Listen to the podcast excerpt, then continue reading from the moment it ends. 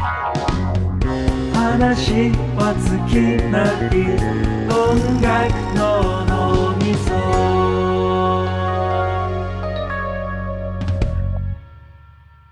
アセラミュージックレコーズ音楽の脳みそ音みそ。アセルコ1年のゆうせいです、一年の一太です。えー今回は、えー前回に引き続きアニメ音楽会の第2回ということで、えっと、前回はえーっとまあアニメ音楽のサントラサンドトラックに焦点を絞って「進撃の巨人」の1話を、えー例にしてサントラのその作中での効果みたいな話を中心にしたんですけど今回はちょっとそこからそのそうやっていうのかな広げてアニメ音楽っていう大きなくくりでサントラだけじゃなくて、まあ、主題歌とか、まあ、キャラソンとか声優楽曲。あとはまあ講義のサントラみたいなところまで含めて話できたらなと思います。はい。はいお願いしおま願いすします。そうねじゃあまず何の話からしようかなって感じで。ああんま決めてないんですけど。そうですね。じゃあちょっとあの今までだから今までそのアニメとか見てきて結構衝撃だったサントラとかそういう話サントラだけじゃないんですけどからしていこうかなって思ってて。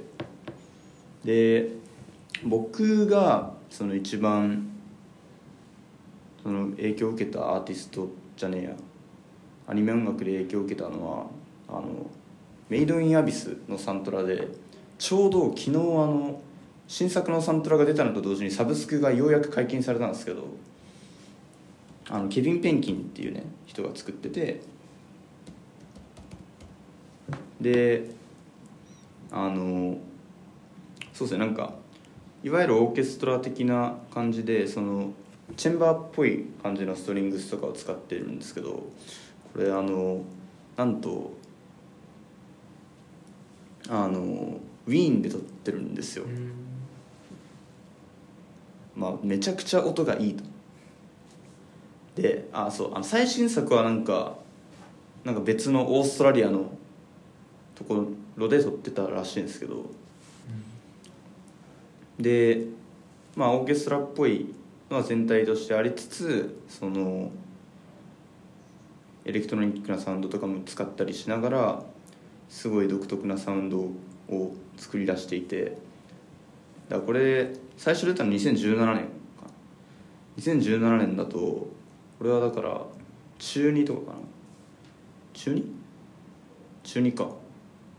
中2なんでめちゃくちゃ衝撃的でこれ作れたらめ楽しいだろうなみたいなすごい思ったのを記憶に覚えてるかなって感じですね。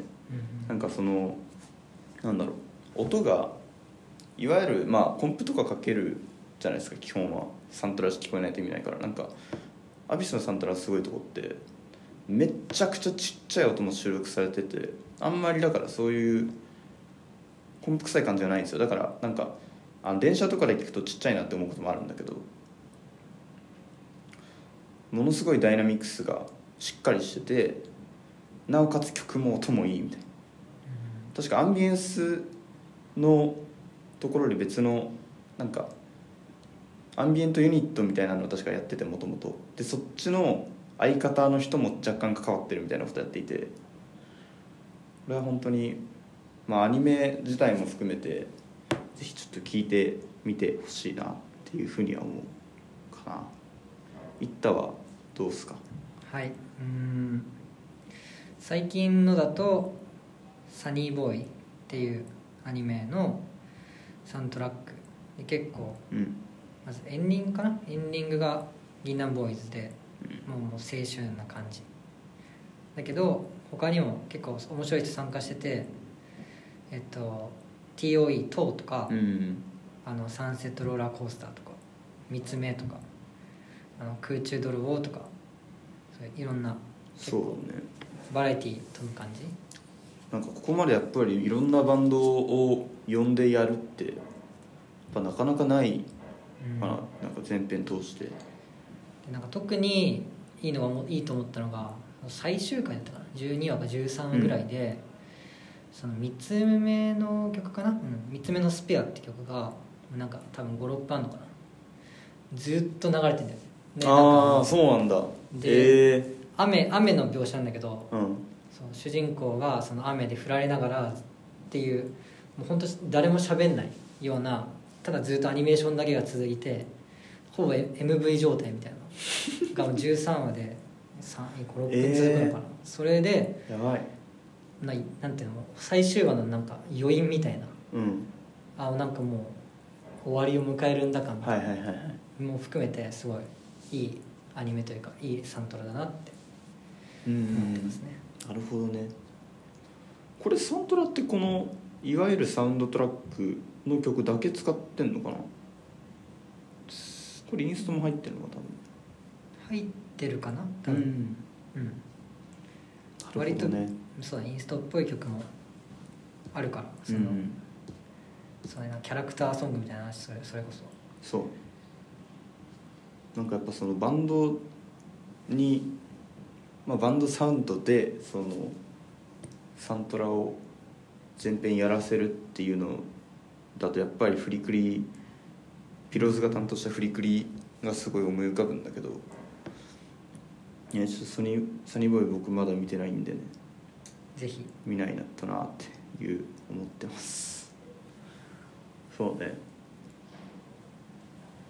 じゃあな,、まあ、なんかまたどんどん別の話もしていこうと思うんだけどあ僕そうこの間ちょうどサブスク解禁されたやつでこれエファのサントラなんだけどエファのサントラのなんだろうリミックスがすごい収録されてるみたいなアルバムがあって「エヴァンゲリオンボックス」っていう。でこれサブスクにもあるんでまああのプレイリストを上げるのでそこにも入れようと思ってるんですけどなんかそのまあ大大部分はその R&B とかヒップホップっぽい感じのエディットを劇版に対してしてるみたいな感じ。なんかリミックスみたいな感じでやってるんだけど最初の曲とかかなり異常で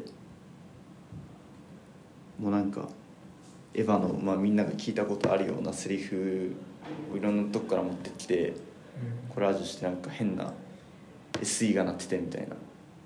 なんかその同人というか二次創作の形でそういうのって多分割とあると思うんだけどそれを公式でやってるのはかなりぶっ飛んでてやばいんでこれはちょっと聞いてほしい。エヴァ俺はもう宇多田ヒカルのイメージ。うーんそうなるほどね。そしたら「進撃の」ってだね。新劇場版以降の。そうだね。うん。そうね。まああれも僕もだから僕の場合は新エヴァはあの新エヴァのタイミングでエヴァ見たんですけど、まあ、なんかエヴァってやっぱり音響のところに対する気の配り方もすごいなっていうのはすごい感じるかなっていう感じで。まあねまさか AGQ 呼ぶのかよって、まあ、今更今更言う話ではあるんだけどそれはなんか本当にクレジットを見てビビったなっていうのは覚えてる。他に。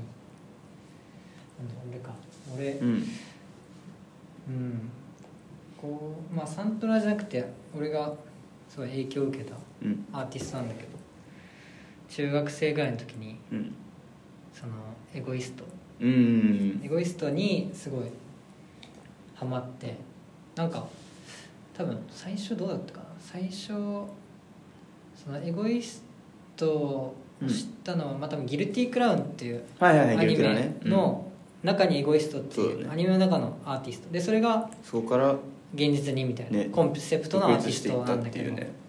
でもそこからちゃんとそのなんていうのちあの俺一番好きなアニメの「サイコパス」とかの大体主題歌とか全部やってたね。担当しててそこで結構好きになって。で有名曲は割とそのギルティークラウンとかサイコパスのうん。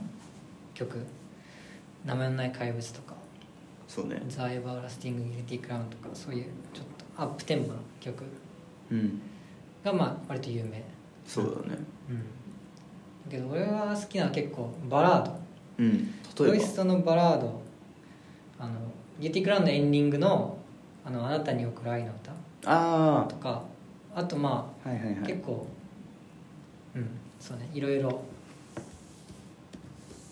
ちょいちょいそういうバラバラードの方が結構俺は好きで、なんかアニソンっていう小学生ぐらいのイメージかな。中学1年生とか、うん。そのあんまりなんか結構 A メロ B メロサビみたいな。うんうん。そう本当そんな感じで。なんかあんまりアニソンを最初あんま好きじゃなくてみたいな。だけどあそう。アニソンっぽくないなみたいな。エゴイスト。そううんいうバラードとか聞くと。そう。あこういう曲あるんだ。みたいなで声まあ声が好きかなエゴイスト。うんまあそうね声でなんかもともとは確か2000人ぐらいオーディションがあってそこでなんかうちの一人。選ばれましたみたいな感じだったよね最初ね。で大体楽曲作ってるのがりょうさん。全部じゃないんだっけ？ほぼほぼ全部だとだよね。最近とかはいろんな人とコうラボしたりしてるけど。ん。あまあそうね。俺も結構エゴイストは中学入ってから割と聞いてて何の流れで知ったか分かんないんだけどあれからなんかその伊藤計画とかを読んあでてでその伊藤計画の映画化3部作をの主題歌全部エゴイストがやっててね。俺映画は見てないんだけど主題歌を聞いててあのそうそう。それが結構好きだったな。なんかそれこそバラード「あのゴースト・オブ・ア・スマイル」とかめちゃくちゃ好きでめちゃくちゃ聴いてたイメージがある。俺もあれなんかそうだねで見ましたうん3つ、でその流れでさあのベスト版みたいなのが出たそう。でそれが本人がリマスターしましたみたいな。うん。本人がリマスターしましたっていう流れでオルターエゴかな。これがうん。2017年ですで。これ聞いた時になんかこれどうえこれリマスターしたの？みたいな。音悪くなってない？みたいな思ったんだけど、うんでこの人ってなんかそもそもが多分オルタナっぽいところが出自な感じがあるよね。だからそのオルタナっぽいミックスを結構意識的にやっているっていう点ではかなり得意な存在なのかなと思って。そういう意味ではなんかいわゆるそのアニソンの系譜とは若干一線隠してるところがあるのかなとすごい思う。まあでもりょうさんの話で言うとやっぱスーパーセルもそうね外外せないみたいな。超超重要人物そっちそっちからしてもめちゃくちゃ。すごいよねやっぱ、うん。やっぱりそのボカロのね割と最初期からいたよねもうね。うん。メルトから。ね。メルトってだってすげえ早くなかった。ボカロがもうなんかほん最初だから出てどっちかっていうとだからそのふざける対象というかそのうん。遊ば遊ば今のそれこそ AI の絵みたいなノリで遊ばれてたところにあれをぶち込んできたみたいな。ポちゃんとポそうップスだから俺はだから当時のあれを知らないので何とも言いようがないんだけど、なんかやっぱその時の衝撃っていうのはすごいあったのかなって思う、うん。とね。あの全然関係ないけどあの野崎莉子のアルバムで「オタクがカラオケでメルト」っていうリリックがあるんだけどかなりねなんか空気感としてすごい分かるなっていう感じそうなんかじゃあちょっと僕が最近最近っていうか去年末ぐらいに見てめちゃくちゃハマったのがあのアリアザアニメアリアのアニメのシリーズなんですけどこれのサントラも主題歌もすごい自分の中でしっくりきてでこれアリアのサントラってあのショーロっていうブラジルの,、あのブラジルのジャズっていう異名がある。でもブラジルよりじブラジルじゃないジャズより歴史が実は長いらしいんだけどうん。そういう感じのサントラをガチでもう全編通してそれっていう感じでやっててうん。まあその作品の雰囲気と完璧に合致してるのがマジですごくてそのでもねこれって面白いのがアリア自体はあのネオ・ベネツィアっていうベネチアだから要はイタリアをモデルにしてるんだけど聞くとしっくりくるっていうのがすごい面白いんですよ。だから全然場所的にやっぱ違うじゃん。南半球北半球の違うしなのでなんかすごいしっくりくるっていう謎のねあれあって。そう。でそれで小路で言うともう一個あって僕こっちは僕見てないんですけど「あの異国迷路のクロワーゼ」っていう、サントラサントラじゃねえアニメのサントラもこれも小路なんですよ。うん。なんでまあなんか和風なメロディーっぽいの多分ちょっとあそういう要素もちょっとあったと思うんだけどこれもだからなんかそのこれが面白いのはこれも若干そういうイメージなんかブラジルっぽくはないんだよね別に。どっちかっていうとヨーロッパっぽい感じ。そこがマッチなんだけどそうそうそことマッチする。だやっぱそのブラジルすげえなっていう。最最近やっぱブラジルやっぱ熱いなってすごい感じるなんかこの間あのちょっと話してるんだけどあのアントニオ・ロレイロンとかのライブ見に行ったんだけど。いやブラジルブラジル8位って思って。そうですね。でそうそのアリア関連で言うと主題歌は主題歌もそういうちょっと小路っぽい流れを組みつつあの、まあ、一番有名なのは牧野由依の「ウンディーネ」なんですけど、アリアの主題歌って全部全部じゃねえや。エンディングとかは違うんだけどあの久保田美奈っていう人がねえーっと作曲と編曲をやってるんですけどこの人はサントラしあの他の作品でピアノメインのサントラとか、まあ、ピアノだけじゃないんだけど作ってるんだけどそっちはまあまあ割と無難な感じなんだけどサウンド的にはあの主題歌を作った時のトラックのトラックがマジですごくてでこれウンディーネも本当によくできててなんかあのそういう歌物になった時にはその電子音みたいなのもちゃんと取り入れながらやってるんですけどなんかめちゃくちゃレベル高くてで僕一回だからその久保田美奈が作ってる歌物を全部調べてバーって聞いたんですけどうん。外れがないマジで外れがない。うん。そうでこの人のすごいところは、まあ、そこもそうだしあとストリングスのね組み方がマジで日本で一番うまいと思う。うん。俺はこのこのストリングスは誰にも真似できないなって思ってて。なんかね博士太郎と結構近いっぽくて多うん。分なんか作品とかに呼ばれてたりもするのかな。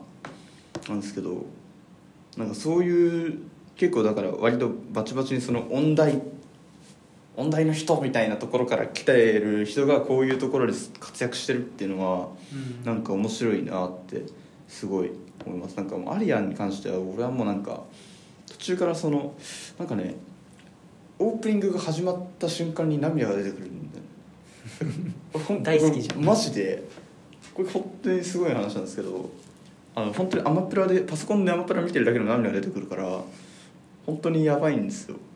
これあのでアリア自体は2005年からスタートしたアニメなんですけどあこの間劇場版の一応劇場版3部作あってそれを一応完結編的なねとりあえず一旦もう終了ですよみたいなうん。やつやったんですけどそれを最初普通のシネコンで見てまあもちろん良かったんだけどその後に僕がよく行ってるあの立川のシネマシティっていう映画館なんですけどそこめちゃくちゃ音響がいいとこででそこで見たら音が良すぎる良すぎてもう開始1分で号泣して出てきた時も涙涙ブワーみたいな感じで、うん。そのままあのちゃんぽん屋に行きましたね。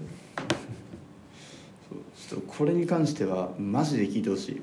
であのアリアはあのアリアザボックスっていうねあの未収録サントラも収録してますっていうボックスの CD があるんですけどあのめっちゃ高騰しちゃってて3万ぐらいするの。2万6千とかするんですよ。中古で。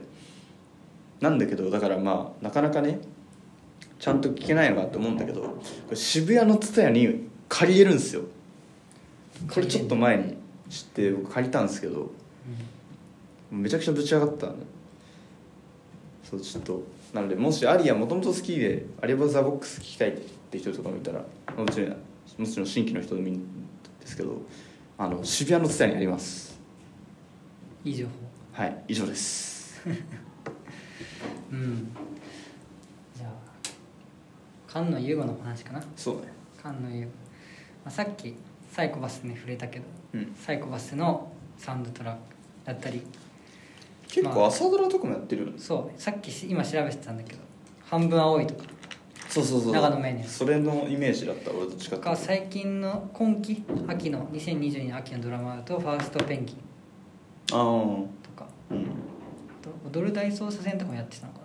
まあ結構ドラマもちゃんとまあまあやってる。超かなり大物の人でうん。確か日本の劇版の中では、でまあジョジョかなやっぱり。そうだね。ジョジョ。ジョジョって見てた？ちゃんと割と。見ました全お部。お今全部だよ多分。割と全部担当してるのかな、うん3部あたりかな。るほど。三どういうどういう感じ？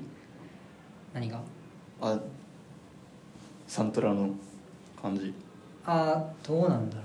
説明難しいけど。ちょっとでもジョジョだからちょっと洋楽っぽい雰囲気は。そうだよね。うん。でなんだろう。やっぱ一番好きなかんのは5部、うん。あのイタリアのお話なんだけど。うん。あのジョルノ・ジョバーナの。はいはいはい。あのマフィマフィアの話。うん。でまあ結構あれかな？そのなんか処処刑の音楽みたいなのがあって処刑の BGM みたいなその名前がついてるのあ処刑用 BGM みたいそうそう。あれが結構バズってたりしてるね ジョジョの。あ TikTok とかの音源になったり。それ見たことあるかな？あはいはいはいあとなんかこれもなんかまた MV みたいな話になっちゃうんだけど、うん。なな途中で、うん。そのなんか急になんか船の上でうん。みんなダンスシーンが始まるんだよね。どういうこと？なんか突然？突然ダンスシーンが始まって、うん。ですごい凝っててアニメーションなんかその部分だけど23分だけど、うん。1分ぐらいか。すごい凝っててなんかそう。すごい印象的だった。なんかそのシーン用の曲みたいな感じ？そう。でなんか急にいいね。なんかガチテイスト変わって。はいはいはい。なんか音楽かかって。かっこかかって、みんな踊ってるみたいなね。そうみんなキャラが急に踊り出すみたいな、急に。ジョジョで見たことないシーンが出てきた。うん。そうそう。それがねすごい面白かったかはいはいなるほど。らあります？な菅の家。菅野優子わかんないよねまあちょっと名前が似てるということで菅野陽子の話をしようかな。なんか菅野陽子僕は全然その全作品触れられてるとかは全然ないんだけどだやっぱ僕の中で最初に菅野陽子触れたのがあれかな。広角機動隊？あのサントラでやっぱり。これは本当に俺めちゃくちゃ好きで、まあ、結構インナーユニバースとかは多分有名だと思うんだけど有名なあのロシア語かな？ロシア語で歌ってる曲で。うこれはかなり有名。あの歌ってる方亡くなっちゃったんだけど。これはねやっぱりみんな「ドゥドゥドゥドゥルル」ってやつね。わかるかなわかるかな？ちょっとすいません。そうでやっぱこれは面白いのはやっぱ広角機動隊も結構その歌物も結構がっつり入っててでまあインストもあるよねみたいな感じで。やっぱ全部レベル高い菅野陽子のすごいところは本当にだからカウボーイビバップとかそういうノリでもめちゃくちゃかっこいいしこういうちょっとサイバーっていうか近未来的な感じのとこでもかっこいいしうん。バリアリック的なこともできるっていうのん、が、うん。本当すごいなと思ってて。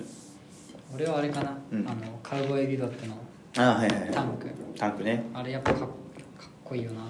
そうだね。本当にこの人はマジで多彩だなって思うしねすごい。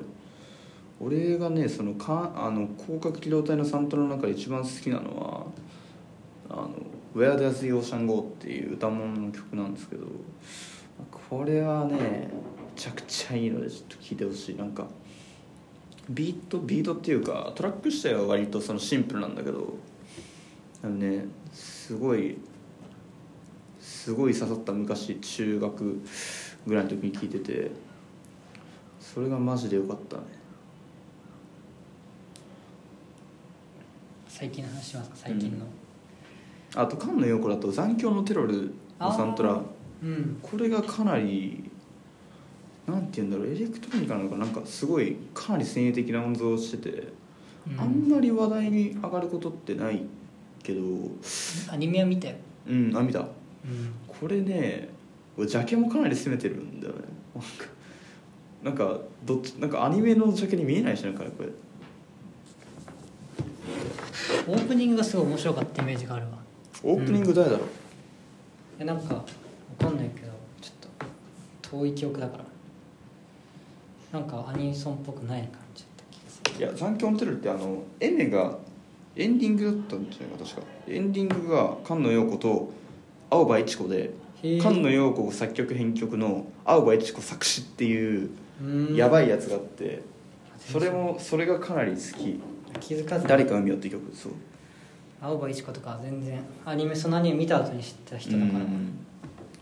そう俺もだからこの間知ってえこんなとこに 青葉一子って思って、うん。再発見だね。そうやっぱねエメはね、まあ、今だとやっぱりほら残響参加とかのイメージが強くなっちゃってるかもしれないですけど、結構過去のところを見ると面白いのがはるか中村リミックスしてたりとかしてすごい面白いんで結構掘ってみると面白いかもしれないです。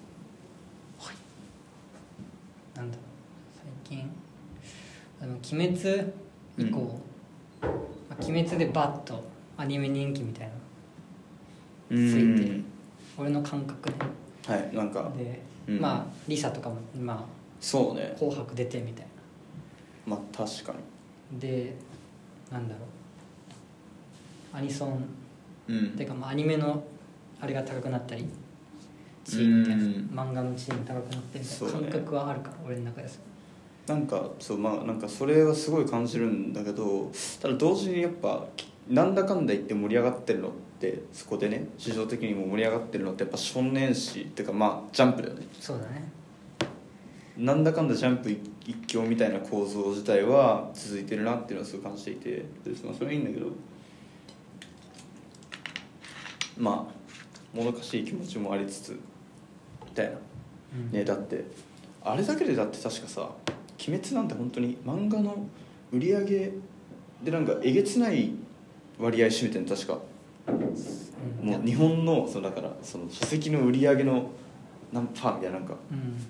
なんか授業で前見たんだけどちょっと数値忘れちゃったんですけどなんかそれ聞いて怖って思ったもんだって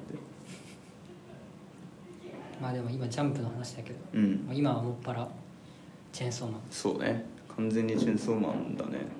チェーンソーマンもびっくりしたもんね。だってあのまずオープニングがうん。米津と常田大うん。輝で、エンディング毎夜毎夜変わる。毎回変わるね。12組。そうそうそう。かな。んなか最初も1話でもう Vaundy だし。しかも毎回最後エンディングのミュージックエンエンディングのビビビデビデオもさうんそうね。変わってさもうなんか。ものすごいお金をかけさせてうるよね、ん。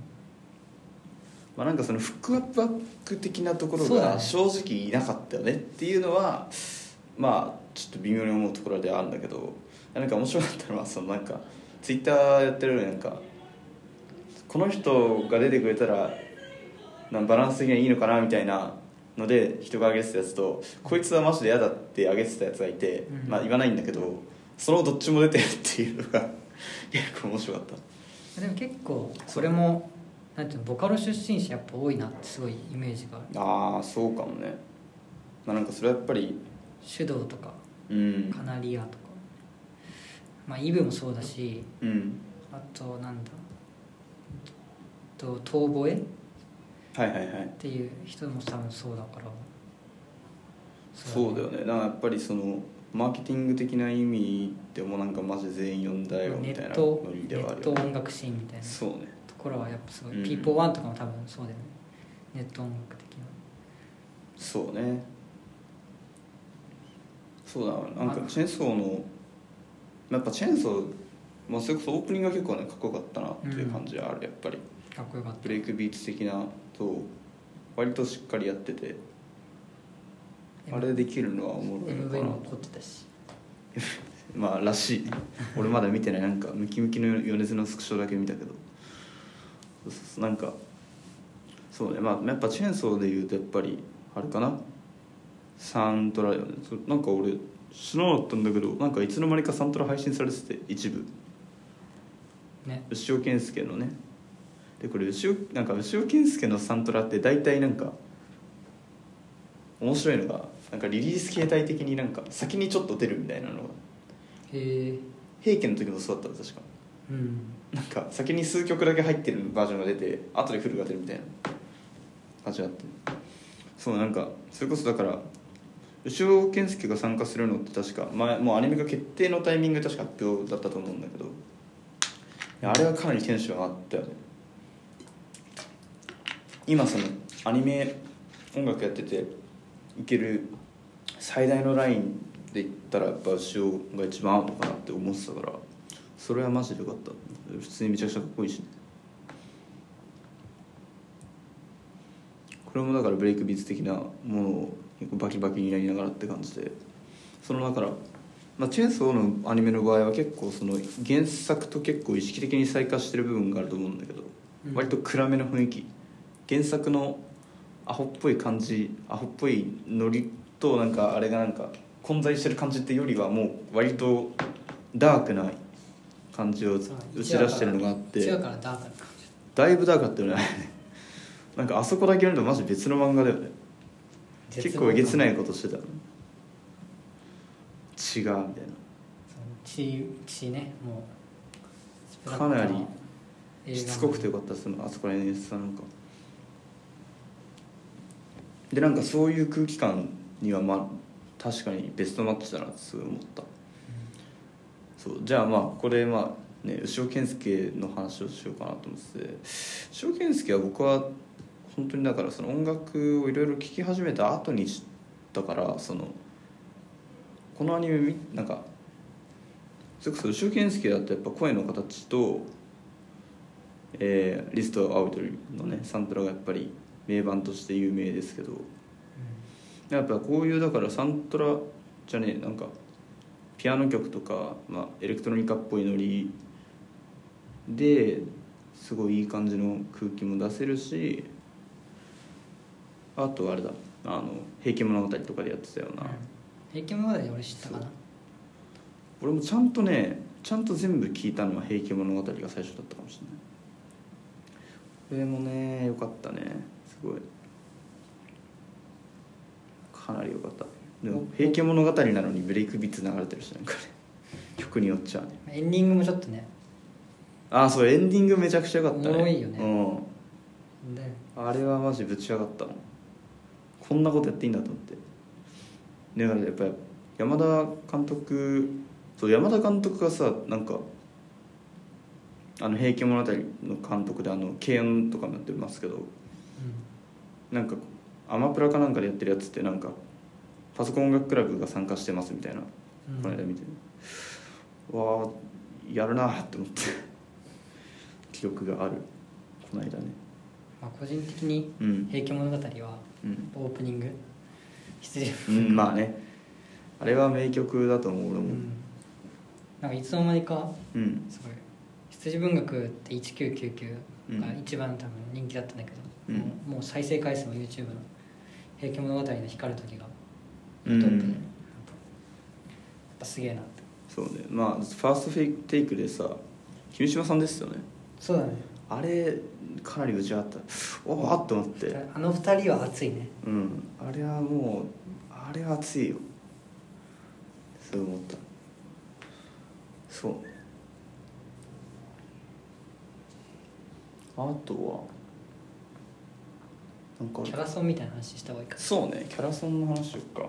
なんか俺もだからその音楽オタク的なところの方からそういうキャラソンとか聴き始めたところがあるからあんまだから精通してるとかじゃないんだけどそうねキャラソン結構あの割とそのアニソンの中でもかなりそのぶっ飛んだ部類の曲ってむしろそういうところにそうだね。結構ゴロゴロあるなんかやっぱイメージが。こうふざけしてるイメージがすごいある。そう。俺の中で。あんまそうやっぱ聞聞かないんだけど。今っていうよりはその一昔二昔前ぐらいの方がなんかそういうことをやる余地がなぜかあったのかしらんけど。2000年代そうぐらいなんかねそうそうそう。イメージあるやっぱりあそこら辺のめちゃくちゃなことやってる。あすごい面白いなって思うねなんか曲によってはなんか本当にキャラごとにねアレンジを変えるみたいなのもあったりしてそういうの面白いしなんか僕俺がすごい結構個人的にぶち上がったのはそのまあ知り合いの人から教えてもらったやつなんだけど「あの颯のごとく」のやつで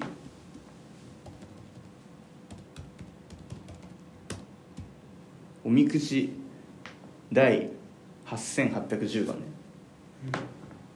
それ曲の名前。そう。うん。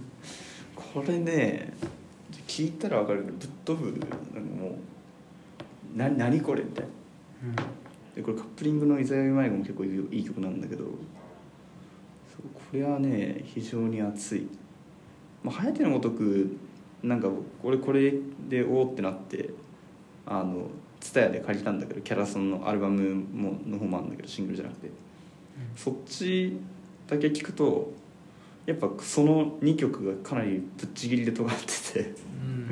やっぱやっぱ面白いなだからそのアニメのそういうのって本当に他のそのボリューム1とか別に面白くはないんだけどボリューム5だけなんか異常に面白いとかなんかそういうのがあって、おふざけ会そうだやっぱ本当に力なんていうのその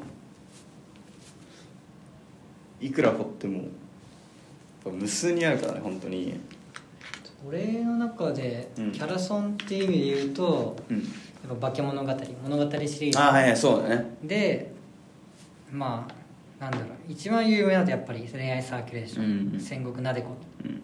花澤香菜の恋愛サーキュレーション。あだって、ねプラチナディスコとか。俺が好きなのはプラチナディスコかなやっぱり。プラチナディスコね。マジでいい荒木月日ちゃんのキャラソン。物語シリーズのキャラあのサンサントラしてもやっぱすげえ面白いしキャラが立ってるよね物語シリーズは結構。いや本当によくできてるなってすごい思う。あの神崎悟だよね作ってるの。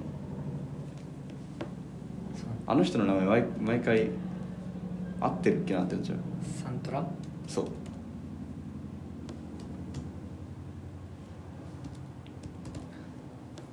読み読みにくいねこれ確かに。神に。そうそうこれでこうこれでそう読むからね。あれこれ合ってんのかなって思う。そうなんかねこの人の後ね全然関係ないんだけどねあのユメリアっていうゲームかな？昔のギャルゲーなのかしわかんねえんだけどゲームのサントラが結構面白かった。なんかその時代からだいぶ変なことをやっていてね神崎さん本当にでちゃんと人気があるからなすごいなと思ってそれ結構やってるね。うんあとキャラソンで言うとなんだろうな。まあいっぱいあるからね。あこうで、うん。ああそうそうそう。ゴッドノーズとかそうなんだねそうですそうです。そうなん超すごい人だから。だすごい人だ。うん。もうね。ああと最近だとあのキャラソンでよかったのはあの「幽霊デコ」ってアニメがこの間うん。やってたんだけど、それの釘宮理恵が役やってるやつの「スマイリー」ってキャラの曲「スマイルスプラッシュ」という曲でこれプロデュースが DÉ DÉ MOUSE さんなんだけどジャングルをやってんだよ。キャラソンで。てか釘宮理恵がジャングルやるってもう夢かよみたいな。うん。これはマジでよかったれはマジでよかったです。なんか幽霊レコ自体もそれこそパオンとか読んだり結構面白いことをしてるのでそうね全体的に面白いなって感じ。それこそデデマースさん関連で言うと俺まあ聞けてないんだけどあの、ね、サントラの特典にサントラが特典になっちゃってて聞けてないんですけど「あのワンダイクプライオリティ」っていうアニメがあってそれのサントラがデレマウスさんとあともう一人えーっとね。ああミトさんだミトさんだ。クラムボンのミトさんですね。そうそうそう。これはねマジでよかったね。あとキャラソンっていうところで言うとうん。あれやっぱりアイマスうん。だと思う、俺はすごい。で僕の場合はアイマス入ったのが遅かったからうん。基本デレマスの曲しか分かんないっていう感じでその辺僕は通ってないかそうなそう。ねなんか結構変な曲多い。うんもう鉱脈って感じ。鉱脈。結構あのタイトルごとに割割とい作ってる人のあれも微妙に違うからうんあのタイトルによって若干雰囲気が違うでこれサブスクにはねもちろんないんだけどまあ今サブスク解禁とか言ってるけどどうなのかよくわかんない感じでねあれちょっと話題になってましたけど前に。あの14平米に数ベニアっていう曲があってうん。これはあの久川凪っていうまあ結構人気のキャラクターのやつであ結構言動が結構ねユニークな言動をするキャラなんですけどうん。天然そうそうなんかそのその感じを表してるしあとやっぱね、まあ、トラック自体もすごくできてるんですけど声色の表現がめちゃくちゃすごくてうん。だからその感情の俺なんかあこれ笑顔になってるなみたいなのがすごい分かってぶち上がったもんキャラクター。最初にそう最初にあのアイマスそうそうそう。アイマスって最初にあの視聴のあれが YouTube で公開されたの知れてる前に。うん。数1か月ぐらい前に。それ聞いてぶち上がってもううわやばっと思って。これはマジでみんなもっと聞いた方がいいと思ってます。サブスクないけどねまだね。はい掘りがいがありますねそう掘りがいがある。で最後ちょっとじゃああれかな声優楽曲とかにも触れようかな。僕はだからここ2年1年だ言うてそんなに長くないんだけど声優楽曲がここ最近2020年とかやっぱ、まあ、今も今年もですけどなんかかなり面白いやつが増えていて、てかむしろもういわゆる j p o p のメインストリームよりおもろいアルバムいっぱい出てるじゃんみたいな。うん。の割にはやっぱあん,、ね、あんまり言及されないところがあると思うからここら辺は本当にいいですよ。そう。具体的に言うってなるとあれなんだけど最近出たやつだとねあれかな？あのこれは極単位の話にはなるんだけど富山直さんのうん。アルバムがこれ出たんですけど「ガラスの夜」って曲が照井さん口ロのが曲されていてこれはねかなり変。富山直。うん。うん。この人はマジでこれはマジで面白かった。最近だと。あのなんか声優楽曲のそのなんだろう市場というか全体的なシーンとかを見ててもなんかやっぱり盛り上がってきてるなってね感じてて、だ声優がユニットやって例えばあの「春萌え」っていうユニットがあるんですけどうん。あのエレクトロニックミュージックっぽい感じ。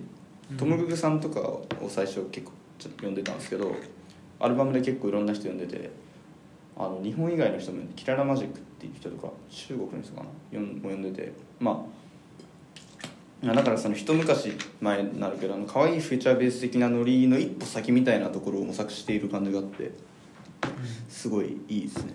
あのその中で言うと春萌えだとね「あのメイクアパール」っていう曲があってこれあの春野ってあのボカロ P 出身のはいはい春野さん。人がプロデュースしたやつがあって、まあ、これトラップっぽいノリなんだけどこれめちゃくちゃよくできてるんで聞いてみていただけると嬉しいかないろんなとこがつながってるんですそうね。全然知らないとこね。春萌えマジですごいなんかやっぱりこういうインディペンデントっぽいところのフックアップがやっぱメインストリームより全然アニメの方が早いからそういうところは本当に面白いなと思ってる。なんかまあ特定の作品って話じゃないんだけどなんかその最近の活躍しているそのインターネットを中心に出てきて活躍してる人のそのリファレンスとかを見るとあプレイリストとか見るとさすごいサントラが入ってる率はめちゃくちゃ高いんだよね。なんかそれ見るとなんかやっぱりそのサントラとかまあアニソンとかもそうだけどなんかそれがやっぱり今の音楽の面白いところにすごい重要な役割を果たしてるんじゃないかなっていうのはめちゃくちゃ感じるところが多いです。ね春も今調べてたけどうん。剣持ちひみとかああそう多分そう。ねねそうそうそう。なんかだからとかもいるし。そう割と大物よりというか結構認知されてる人も呼びつつ若干その、うん、あんまり出てない人もフックアップしたりしてて、こうん。れもかなり面白いかな。声優だとあと山村響さんとかもあれ響きだったっけってるよ多分。響く、だよね。響くさん。この人もさあのこの人の場合はあの2020年に出したやつが結構話題になったんだけど、うん。あのね自分でトラック作ってるんですよ。声優が。そう。でなんかブースとかで確か CD 売るみたいなことやっててそれ限定でみたいな。うん。これねだいぶ面白くてこれ真夜中にやってる美味しいご飯屋さんって曲あるんですけどこれとかもクソいいし化け物じゃんって思ってこの人は本当に面白いですね。今注目すべきって感じ。いろんなうん。声優が。声優も いろんなことやってるんだねって。そうそうそれはすごい思う。あとは、まあ、どっちかっていうと最近あのメインっぽいところそれこそチェンソーマンのねで牧間とかやってる楠木智さんのはい。活動もかなり面白くて。うん。なんかこの人本当になんか何でもできるしみたいな。なんかこれね去年出た EP でこれ1曲目の「フォースシャットダウン」って曲はかなり露骨にコシュニエオマージュみたいなコシュニエオマージュっぽい感じで、まあ、それ自体は完成度高くて面白いんだけど。でも 2, 2曲目のスペあの「スケッチブック」って曲これがめちゃくちゃ良くて、まあ、アンビエントポップじゃないなんだアンビエントパラーっていうのかななんかこれがめちゃくちゃよくできてるので聴いてほしい。3曲目もシティポップっぽいのにでこれもすごいよくできてるんでこれはそうですね。あとそう。でこの人も今年入ってからも結構いろいろ出してて EP に2つ出してるかな。そう。それであの笹野マリわかる？うん。そうそうとかも読んでたりして。かなり面白いのことをやってるんだよね。